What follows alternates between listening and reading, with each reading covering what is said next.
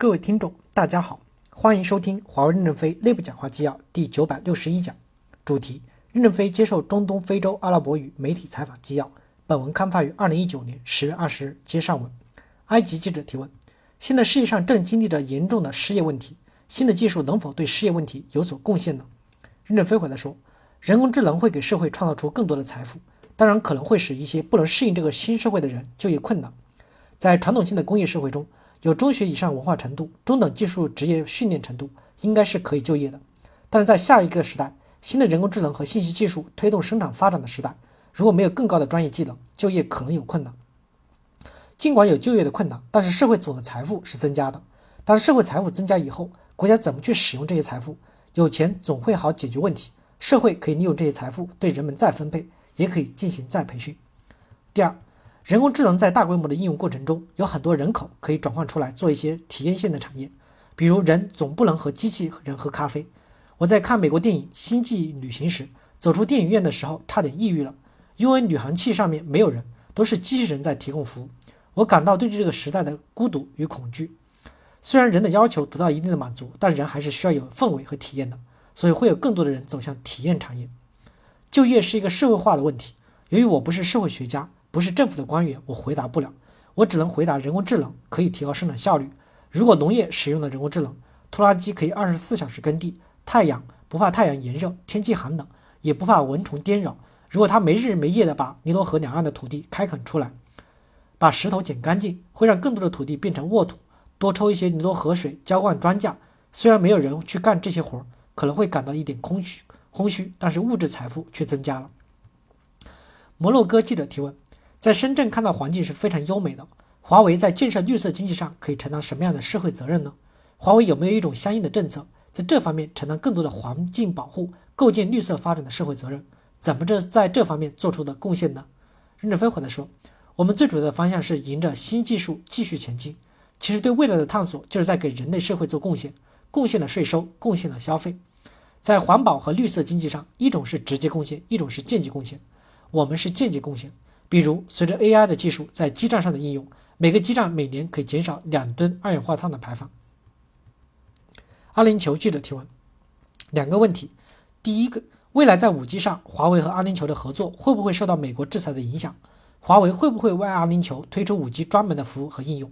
第二，关于无后门协定，未来是否会和阿联酋签署这个协议？任正非回答说：我们在 5G 的基站、传送网、核心网中，完全不依赖于美国的零部件。不会受美国制裁任何影响，所以保障阿联酋的五 G 供应没有问题。而且我们会持续的进步，持续的创新。对于和阿联酋政府签订无后门协定，我们随时随地都愿意签。卡塔尔的记者提问：二零一九年前三季度华为销售额增长百分之二十四点四，华为能够持续的实现增长的核心原因是什么？由于现有的压力和挑战，未来的华为能不能实现这种持续的增长？任正非回答说。在五月十六日，美国制裁华为之前，我们的高增长并没有改变，没有受任何的影响。五幺六以后受到一些影响，我们要做一些新版本的切换，新版本的生产工艺、网络质量测试都需要过程认证，是受到一些影响的。我们已经做到了，在美国打击范围内的产品，今年年底本来预计会衰退的，但是现在估计还是会微增长。二零一九年前三季度总增长百分之二十四点四，是因为华为的员工全体很努力。有些产品并没有受到打击，因为员工有压力，努力工作，增长就多了一些。到今年年底，我们还是有信心是增长的。明年会保持和今年一样的总量水平。明年是全年在美国的制裁下完成的。明年年底，你就会相信华为一定能够活下来了。